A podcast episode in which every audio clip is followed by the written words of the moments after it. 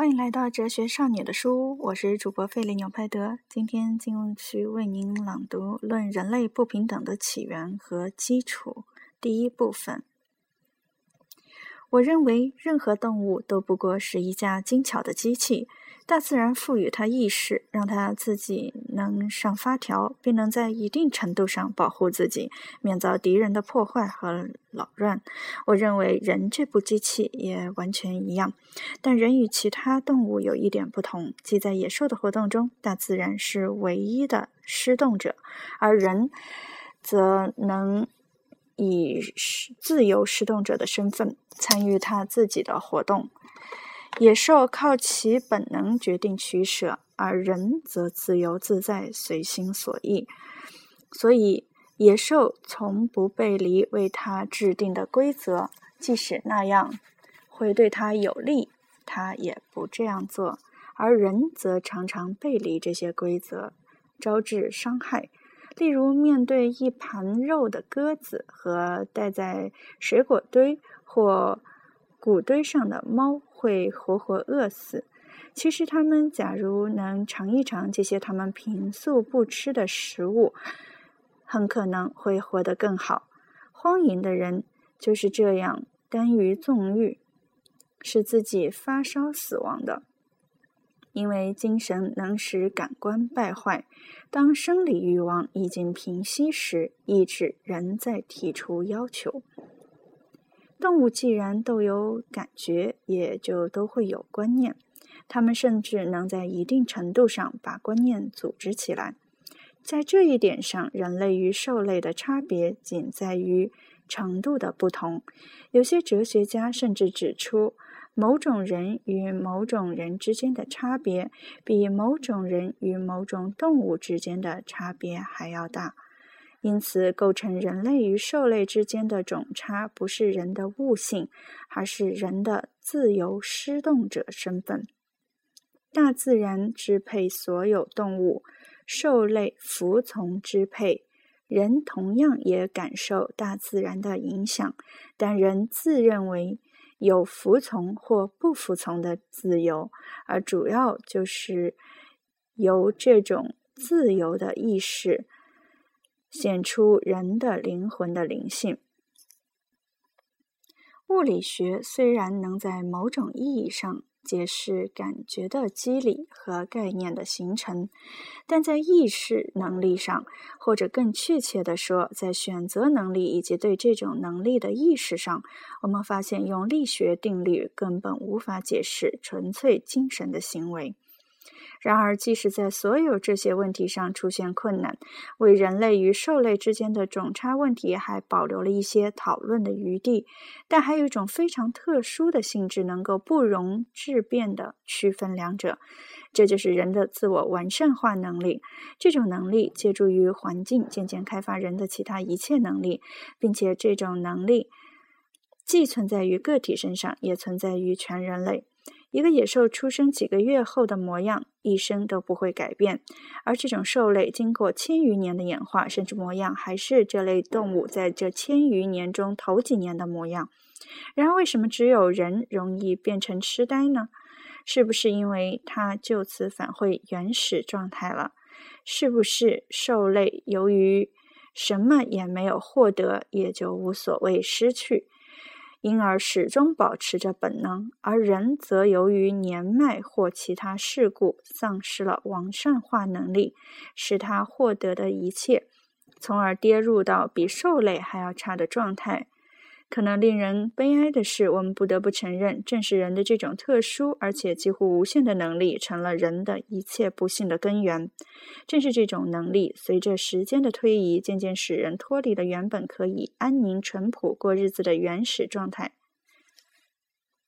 正是这种能力，千百年来启迪了人类的智慧，也引发了人的谬误，萌生了人的善恶，最终使人成为他自己和大自然的暴君。据说，奥勒诺科河岸边的居民把木片贴在孩子们的太阳穴上，指望这样至少让他们能保留一部分愚笨和原始的幸福。要是我们不得不把发明这种巫术的人誉为大救星，那就有些可怕了。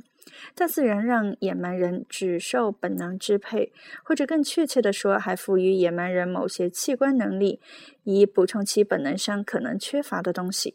这些能力起先能够弥补所缺，然后又能使它大大超越本能，把它大大提高到本能以上。因此，野蛮人的活动都是先从纯动物性的官能开始的。看视和触摸必定是其最初的活动状态，在这一点上，人和所有动物都一样。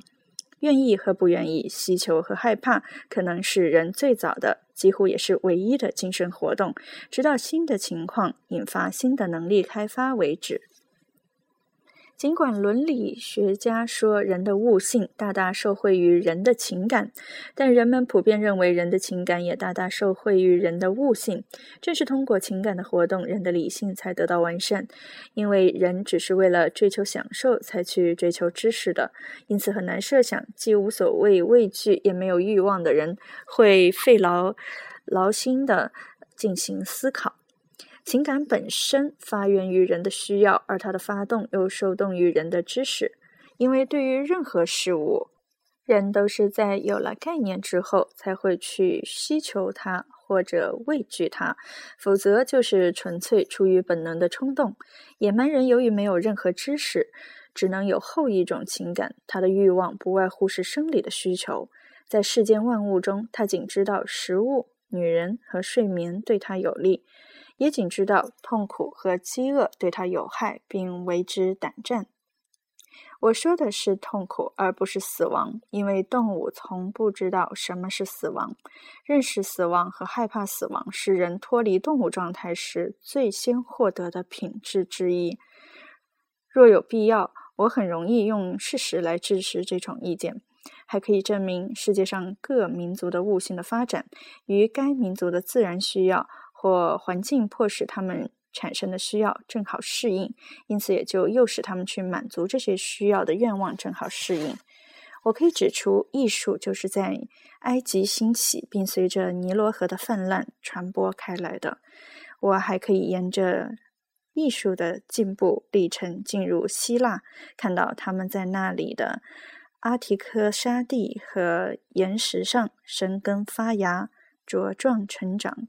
耸入云霄，却不能在欧罗塔斯河肥沃的两岸扎下根来。我还注意到，一般来说，北方的民族比南方的民族更心灵手巧，因为如果不是这样，他们就不能生活。好像大自然有意想以此来保持事物的平衡。如果不让土地肥沃，就让人的思想富饶。但是。即使不援用这些不确定的历史证据，我们也能看出，一切事物都好像在阻碍野蛮人拥有摆脱其所处状态的愿望和手段。例如，他的想象力产生不了图画，他的头脑提不出问题，他那一丁点儿需要随手即可满足，他还远没有那种驱使他获得更多需要所必备的知识。所以，他既不可能深谋远虑，也不可能有好奇心。大自然的景象总是那种秩序，总是那种轮回。他已熟视无睹，他没有很强的悟性，不会对自然景观感到惊异。他的头脑中没有任何能促使他观察常见事物的哲学思想。他的思想受不到任何刺激，完全沉湎于对他当前存在的感觉之中。没有任何关于未来的概念，哪怕这个未来就在眼前。他的打算和他的目光一样短浅，勉强能延伸到一天的终了。据说现在加勒比人的预见程度还是如此：早上卖掉棉花床垫，晚上又叫着要买回来，连第二夜的需要还考虑不到嘞。我们对这个问题思考的越多，看到的纯粹的感觉和最简单的认识之间的差距就越大。很难想象一个人不与他人交流、不受生活需要的刺激，仅靠他个人的力量就能跨越这么宽的鸿沟。人经过了多少个世纪，才找到了不是来自天上的火，又必须经过多少次偶然的机会，才了解了火的最普遍的用途？人必须让火熄灭多少次之后，才学会了生火的方法？而且生火的秘诀要过多久才不会与其发现者一起消失？关于农业这种技艺，我们又该说些什么呢？农业需要太多的辛劳。劳作和深谋远虑，又和太多的其他记忆有关，因此很明显，它只在至少已经发端的社会中才能产生。这种记忆不是用来为人从土地中获取食物的，因为即使没有它，土地本身也能提供充足的食物。而是用来使土地产出最合乎人的口味的东西的。但是，如果我们假定由于人口增长太快，天然产品已供不应求，这个假定也显示了人类这种生活方式的强大优势。假定没有铁匠铺和工厂。耕地用的农具从天上掉下来，落到野蛮人手中。假定他们已经克服了对连续劳动的极度厌恶情绪；假定他们已经能早早预见他们的需要；假定他们已经悟得了耕地播种植树的方法；假定他们已经发现了磨麦子和用葡萄酿酒的技术。所有这些想必都是神告诉他们的，因为我们设想不出他们自己发现这些事物的方法。然后，这以后又会怎样呢？有谁会精神失常、自找麻烦去耕种一块土地，然后让随便走过的可能对成熟的庄稼感兴趣的人或野兽劫掠？一个明知劳动果实越是该到手时就越是难以到手的人，怎么会下决心为此辛苦劳作一生？总之，如果土地还没有分配给个人，即人的自然状态尚未消失。这种状态怎么会吸引人去耕种土地？如果我们假定一个野蛮人有我们今天的哲学家那样灵巧的思维艺术，如果我们按他们的样子把这个野蛮人本人设想为哲学家，能够独立的揭示最崇高的真理，能够基于对普遍秩序的热爱，或基于造物主以。为人们所知的意愿，通过非常抽象的推理得出公正和理性的推测。总之，如果我们假设他们是非常聪明、非常开化的，而事实上却发现他们非常呆板、非常愚蠢，那么人类从这个野蛮人的那一整套无法交流、自生自灭的形而上学中，又能获得什么教益呢？人类在丛林里散居于野兽之中，会取得什么进步？人们既没有固定栖所，又不需要互相帮助，一生难得遇见两次，互不认识，互不交谈，他们的自我完善和相互启发又能达到什么程度？请想一想，人类有多少概念受惠于说话能力的运用？想一想，语法对思维活动做过多少训练，提供了多少方便？想一想，人类为创造语言所花费的难以置信的力气和无法估量的时间，把这些思考同前面的思考联系起来，我们就可以看出，要经过多少年、多少代人有能力进行的那种思维活动，才会在人类精神中产生形成。请允许我花片刻时间谈谈语言产生时所遇到的困难，在这里引用或复述一下。孔迪亚克神父在这方面所做的研究，也许就够了。他的全部研究充分证实了我的看法，而且也许就是这些研究使我形成了最初的概念。然而，这位哲学家解决他为自己提出的现有语言符号的起源这一难题的方式，表明他的假设条件正是我要问的问题：即在语言的创始者中，是否业已建立了一种社会？因此，我认为，在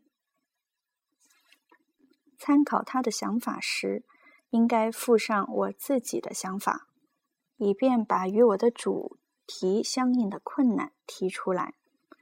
第一个出现的困难是，设想语言是怎样变得不必不可少的。因为那时人与人之间毫无交流，也无需建立这种交流。如果语言并非必不可少，我们就不能设想这种发明的必要性，也不能设想它的可能性。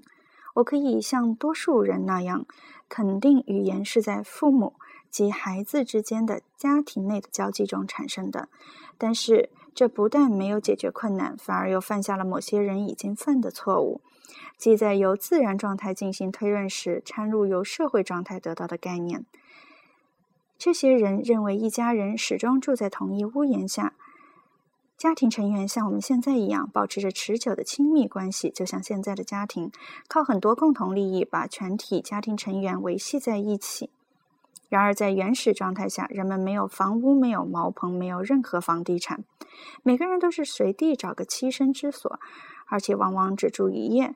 男女交媾也是偶然的，根据际遇、机会和欲望来定。他们之间要交流的东西，并不是非常。需要用话语来表达，他们分手也同样简单。母亲给婴儿哺乳，首先是他自己的需要，以后当母子相互熟悉、亲爱起来时，他才会为了孩子来喂养他。但是孩子一旦能自己找寻找食物了，就会毫不迟疑地离开母亲。以后母子想要保持相认，除了一直不离左右外，别无他法。否则过不了多久。母子再次相遇时就形同陌路了。我们还注意到，孩子的所有需要得表达出来，因此他要对母亲说的话肯定会多于母亲要对他说的话。因此，在语言的发明上，儿童出的力必定是最多的。儿童所用的语言，很大一部分都应该是他自己创造的。因此，使用语言的人数有多少？语言的总数就有多少？人类漂泊不定的流浪生活，使得语言变化无常，任何习语都来不及稳定下来。如果说是母亲教会了孩子一些词，要他使用这些词来向他要这要那，这的确说明人们如何教授已经形成的语言，但并不能说明语言的形成过程。我们假定。这第一个困难被克服了。下面我们暂时跨过纯粹的自然状态和人类对语言的需要之间必定存在的漫长的间隔期，先假定语言是必要的，然后探究它们是如何开始确立下来的。这个新困难比前一个困难更难解决，因为若要说人需要靠说话来学会思考，那么人更需要先会思考，才便于找到说话的技巧。即使我们能够理解说话的声音是如何被用作表达概念的，